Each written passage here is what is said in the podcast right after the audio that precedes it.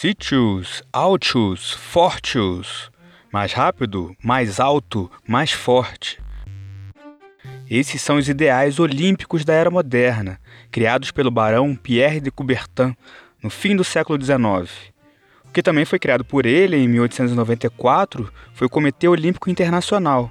Coubertin é o pai dos Jogos Olímpicos, como conhecemos. Como conhecemos e gostamos muito. A cada quatro anos é literalmente aquela maratona para acompanhar. Difícil até de conciliar com estudo ou trabalho, né? A edição deste ano do evento mais popular do mundo começaria agora, no dia 24, mas foi adiada por causa da pandemia. E esta edição, que só vai começar daqui a um ano, já bateu três recordes. Se você não sabe o porquê, então. ouve isso.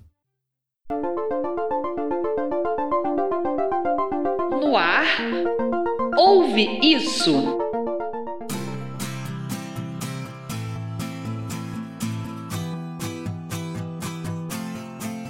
Oi, pessoal, eu sou o Victor Ribe, chego junto com o Rodrigo Bap. E aí, pessoal? Oi, Vic, tudo certinho? Tudo ótimo. Esse é o podcast Ouve Isso. Já te convido a nos seguir no Twitter e no Instagram, nas duas redes somos podcast Ouve Isso. Lá a gente posta todos os episódios e as músicas que tocaram, material extra. Pois é, se fosse um ano comum, agora estaríamos muito animados com a chegada da Olimpíada. E eu falo isso no plural, porque sei que você curte muito também, Vic. Vamos ter que esperar até o ano que vem. Os Jogos Olímpicos de Tóquio 2020 serão em 2021, de 23 de julho a 8 de agosto. Sim, o ano mudou, mas o nome continua com 2020 na data, porque é uma marca. Aliás, uma marca bastante rentável. E se a grande glória dessa competição é bater recordes, podemos dizer que os três primeiros já foram alcançados.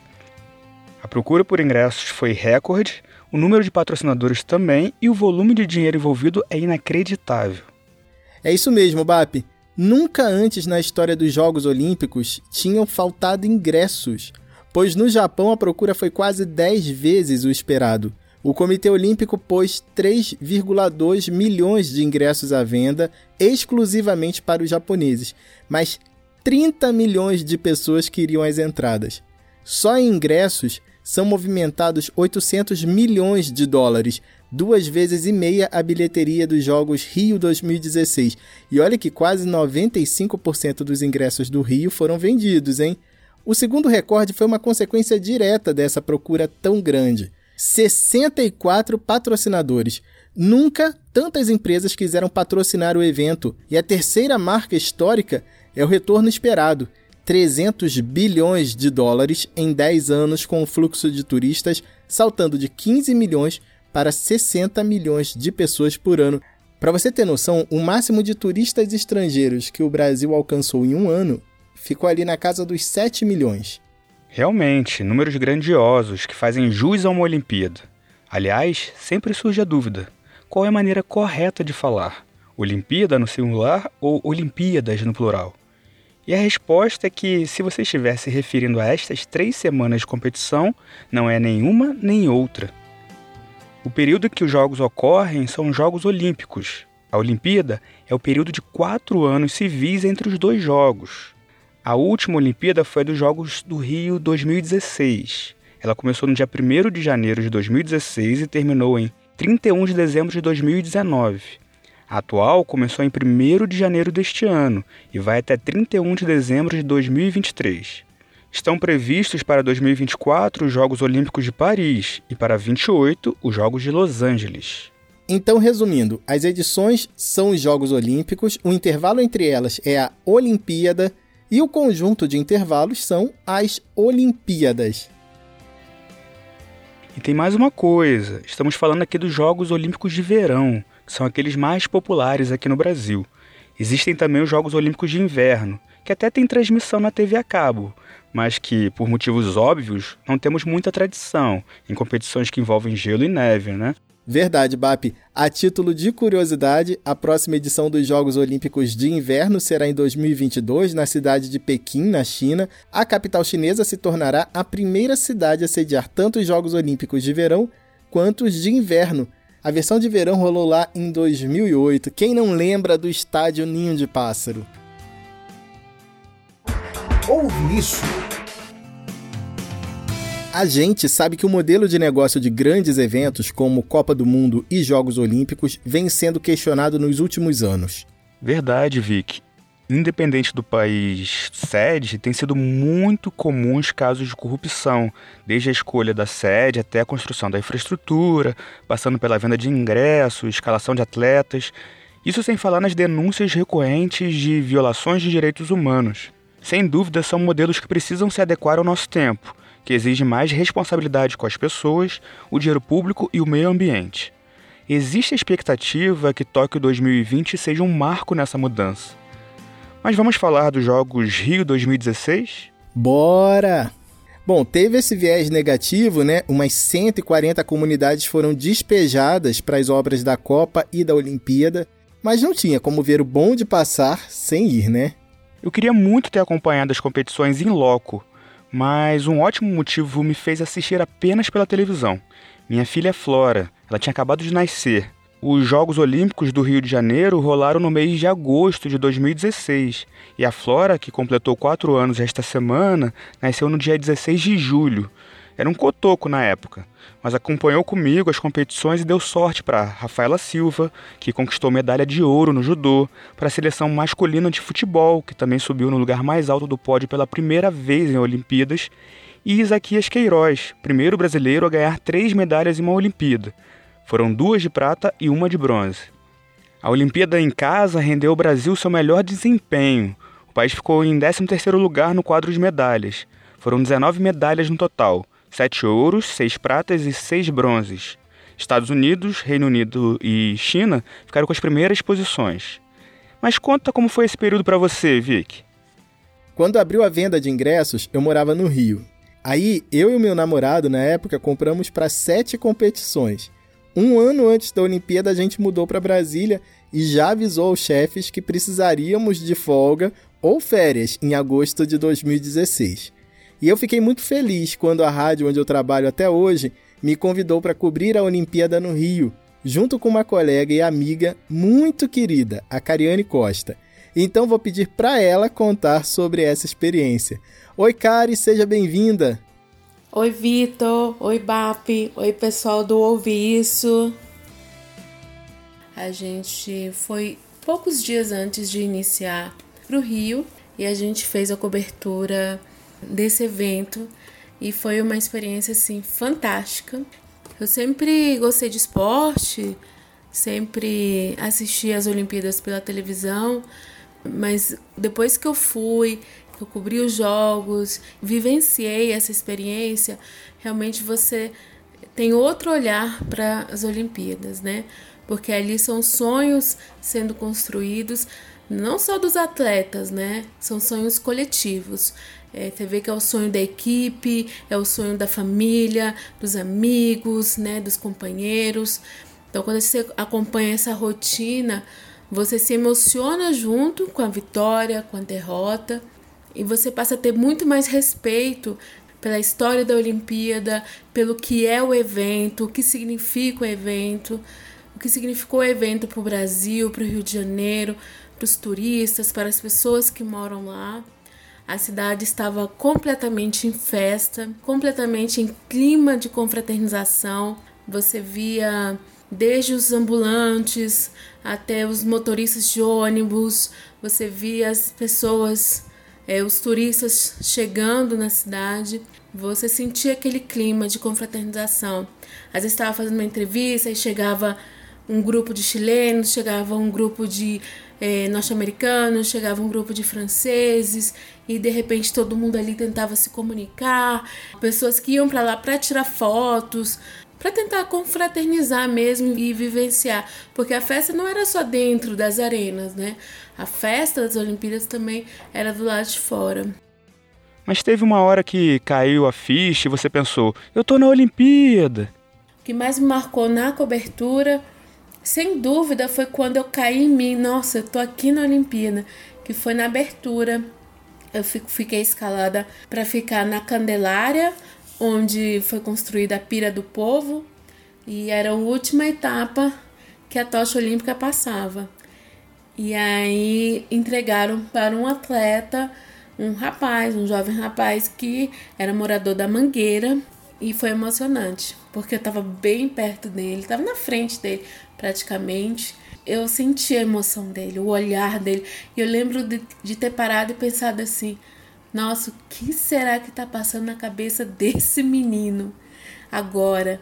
E, e, e, nesses momentos que você percebe como é importante a representatividade, o que deve ter significado para ele, para a família dele, para os amigos dele lá da favela, ter visto aquilo, ter pensado é possível sim, sabe? É possível acreditar, é possível as coisas acontecerem. No meio daquele evento, né, da Olimpíada, que é um evento elitizado, né? Você perceber assim as chances que as pessoas mais humildes, pessoas de comunidades têm, porque eh, a gente tinha muito contato também a gente fazia muitas pautas nesse sentido. E você vê, assim, uma pessoa da comunidade, da favela, ali segurando a tocha olímpica, o mundo inteiro olhando. E olhava assim para o lado, as pessoas emocionadas. É um momento que eu vou levar para minha vida inteira, inteira. Parecia um sonho. Esse foi um dos momentos que, que mais marcou. E que, que eu falo, tô aqui Tô na Olimpíada, cara. Caramba, aquilo que eu sempre via na televisão. Eu tô aqui, tô fazendo parte, tô construindo a história. Outro momento que foi a última corrida do Bold e eu tava lá no estádio, tava lá pertinho e eu pensei, caramba, essa é, é a corrida que ele vai se despedir profissionalmente. E eu tô aqui. Então você se sente parte da história. Você é parte da história, porque você contou aquela história. Bom, pessoal, a gente está conversando com a jornalista Cariane Costa, que cobriu os Jogos Olímpicos Rio 2016 junto comigo, foi muito legal. Cari, conta um pouquinho para o pessoal sobre os bastidores, como era a nossa rotina lá. Bom, a nossa rotina, a gente, eu trabalhava tarde, eu entrava tarde, então a gente passava na redação, pegava a nossa pauta, às vezes nem ia na redação, e aí começava, porque você tinha a pauta de entrevistar Antes, o atleta, você fazia por telefone, tinha que entrar em contato. O atleta que ia competir no outro dia, você tinha que entrar na programação. A cada meia hora, uma hora, você tinha que entrar, entrar na programação. Então, assim, foi aí que eu peguei muita experiência de fazer vivo, de improvisar, de colocar a mão na massa mesmo, porque você tava ali entrevistando, aí ligavam, olha, preciso que você entre ao vivo, aí você entrava ao vivo, tenho essa informação, tal, tal, tal. Daqui a meia hora te ligavam de novo, qual a novidade? Você tinha que ter novidade ali. Eu tenho uma amiga editora, né, e ela me ajudou muito, me deu muitas dicas, e uma das dicas que ela falou foi: tenha sempre um vivo ali, inédito, porque eles podem te ligar a qualquer hora, e você faz seu textinho e você entra. Então, a gente ia para as coletivas de imprensa lá no Rio Centro, que tinha aquelas coletivas do dia, né? Você ia para a coletiva, aí eu já da coletiva eu já tirava vários termos, eu escrevia várias pautazinhas, escrevia os textos, deixava tudo guardado e ia para a rua. E lá na rua você ia para uma, uma arena, ah, em frente à arena do vôlei é hoje, é hoje que vai dar o um movimento lá, ia pra arena, aí estava lá entrevistando, aí vinha outra pessoa, ah, o que, que você tá fazendo? Eu quero participar também. Quando você vê, você estava ali gritando, ti, ti, ti, lelele, viva Chile, junto com todo mundo, aí vinham os argentinos, aí vinham os italianos. Você estava trabalhando, né? E mas você se envolvia com aquilo. Aí parava tudo, escrevia o texto, entrava ao vivo, sabe? É, era muita correria. E aí terminou aqueles espaços lá de dia, ah, vai ter Casa Time Brasil. Corria, eu ia, para casa do Time Brasil, lá entrevistava o atleta do dia, entrevistava a família, os amigos, voltava para casa, fechava a matéria. Ixi, mandava a matéria duas da manhã. E então, assim, aí no outro dia de manhã tinha coletiva também do atleta que ganhou. Aí você ia para coletiva do atleta que ganhou. E aí era o dia inteiro na rua, assim, era o dia inteiro. Sangue, suor e lágrimas. Mas tinham também aqueles momentos bons de diversão, né? E aí, cara, e você falou da Casa Time Brasil, e eu lembrei das festas que rolavam nas casas dos países, né? Onde os atletas confraternizavam no fim do dia. Na verdade, são espaços, né? Eles promovem festas, promovem encontros, promovem trocas de cultura. Terminava o campeonato do dia, as modalidades, e a gente ia para casa Time Brasil. Lá acontecia entrevista com os atletas, que ganhavam as medalhas e também é lá que a gente conhecia um pouco da história. É lá a gente entrevistava a família, os amigos e participava daquela festa. Vinham também celebridades, famosos, atletas de outras modalidades que vinham prestigiar os atletas do dia. Então a gente fazia as entrevistas com ele, entrevistava a mãe, o pai, os amigos, e aí você entendia um pouco mais, fazia tudo parte, você se sente parte. E isso que é o mais interessante. Você faz parte e, e você constrói aquela história que você vai contar depois. Era muito divertido. E era divertido desde o momento que você chegava, porque o, as pessoas que trabalhavam na recepção, pessoas que, que trabalhavam para vender, para indicar os espaços, tem que ir para ali, por lá, é, as coletivas de imprensa, os locais, você respirava o evento você se envolvia. E é verdade que existe esse negócio de quem vai à Olimpíada uma vez, querer ir a todas? Assim que terminou a Olimpíada, né, o último dia, a gente já fica triste. Eu lembro ter ficado triste, nostálgica. E o encerramento, eu, eu lembro de ter conversado com amigos e, e até meu marido, a gente falou, ah, vamos pra Tóquio, vamos pra Tóquio, porque você sai de lá, cara, eu tenho que ir pra Tóquio. Você tem que ir para a próxima Olimpíada. E aí, quando cancelaram Tóquio, eu fiquei pensando muito nos atletas, porque a gente assiste os jogos, né? Mas quando a gente faz as entrevistas, quando a gente faz aquele acompanhamento que começou antes da gente ir para o Rio, você percebe o que tá tudo envolvido, né? É um sonho coletivo, não é um sonho só do atleta, é um sonho da família, do treinador, da equipe. E como esses atletas eles entregam a alma ali, você consegue entender a, a importância a dimensão que tudo aquilo ali tem para eles. A gente vibra junto, a gente torce junto, a gente chora junto. Deve estar tá sendo muito duro para os atletas e eu fiquei triste pela situação que a gente está vivendo hoje como sociedade, não só aqui no Brasil, como no mundo inteiro. E eu tenho um plano, sim. Eu acho que todo mundo deveria, quem tiver a oportunidade, vivenciar essa experiência de uma Olimpíada. Falou, pessoal. Adorei lembrar aqui todas essas histórias e até a próxima. Valeu, Cari. Falou, Cari. Obrigadão e até a próxima. Cultura e comportamento. E a Olimpíada sempre tem um tema musical porque não existem Jogos Olímpicos sem música. Provavelmente a gente não lembra de muitos temas, porque são meio piegas, né? Outros simplesmente não pegam. Por exemplo, quem se lembra da música Alegria e Coração?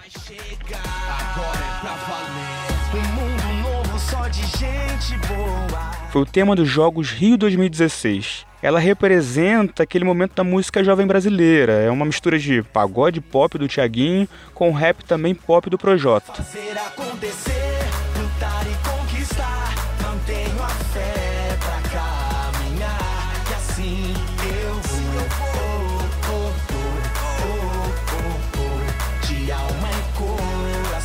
Eu cobri muito o revezamento da tocha olímpica do primeiro ao último dia.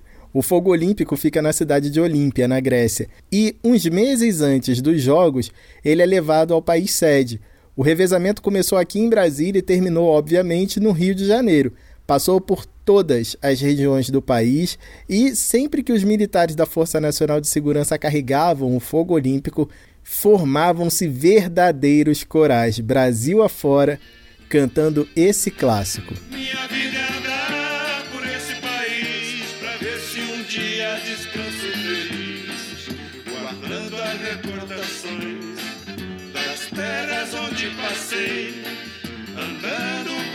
sertões e dos amigos que lá Lembro até que na cerimônia de encerramento, que eu consegui comprar ingresso para ver lá dentro do Maracanã, tocou essa música em um momento de interatividade com o público. Ai, Bap, eu chorei demais. Além do encerramento, Luiz Gonzaga e a vida do viajante me emocionaram muito nas ruas de Brasília, no Parque Madureira, no Teatro Popular de Niterói e no Boulevard Olímpico.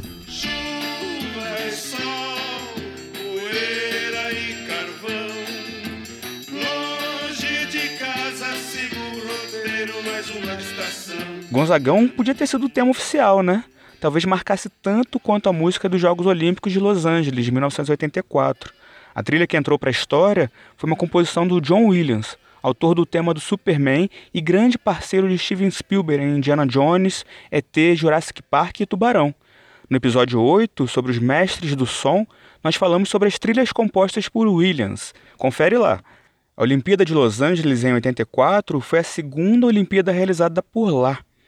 Logo na cerimônia de abertura, um susto com um homem que disparou um tiro.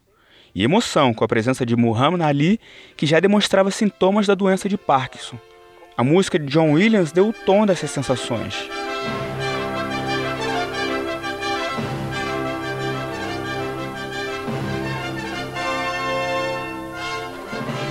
E o tema que o John Williams compôs para a Olimpíada de Los Angeles lembrava muito o que foi composto para a trilha original de um filme de 1981. Carruagens de Fogo contava a história da delegação britânica do atletismo se preparando para disputar os Jogos de Londres 1908. A música de mesmo nome foi composta pelo grego Vangelis e se tornou uma espécie de hino das Olimpíadas. Em 2012, quando o evento voltou a Londres, Carruagens de Fogo tocou na cerimônia de abertura.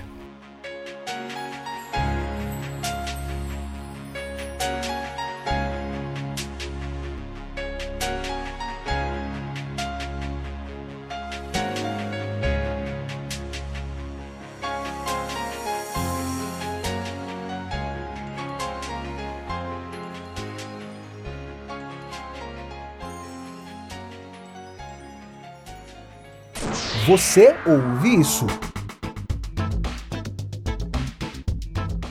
E sabe aquele papo que o importante é competir? Isso faz parte do juramento olímpico da era moderna. O texto completo diz o seguinte: a coisa mais importante nos Jogos Olímpicos não é vencer, mas participar. Assim como a coisa mais importante na vida não é o triunfo, mas a luta. O essencial não é ter vencido, mas ter lutado bem. É isso, né? O segredo da vida é combater o bom combate de forma honesta, limpa, justa. Ah, BAP, se eu pudesse, ficava aqui o mês inteiro falando sobre a Olimpíada. Mas ano que vem há de chegar e junto com ele os Jogos de Tóquio e os japoneses vão dar um show de tecnologia e simpatia com certeza.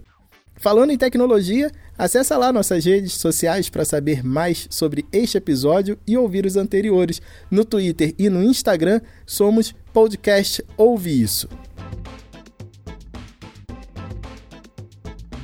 É isso aí, Vic. Valeu, pessoal. Semana que vem a gente atinge a marca de 10 episódios no ar e teremos uma novidade para você.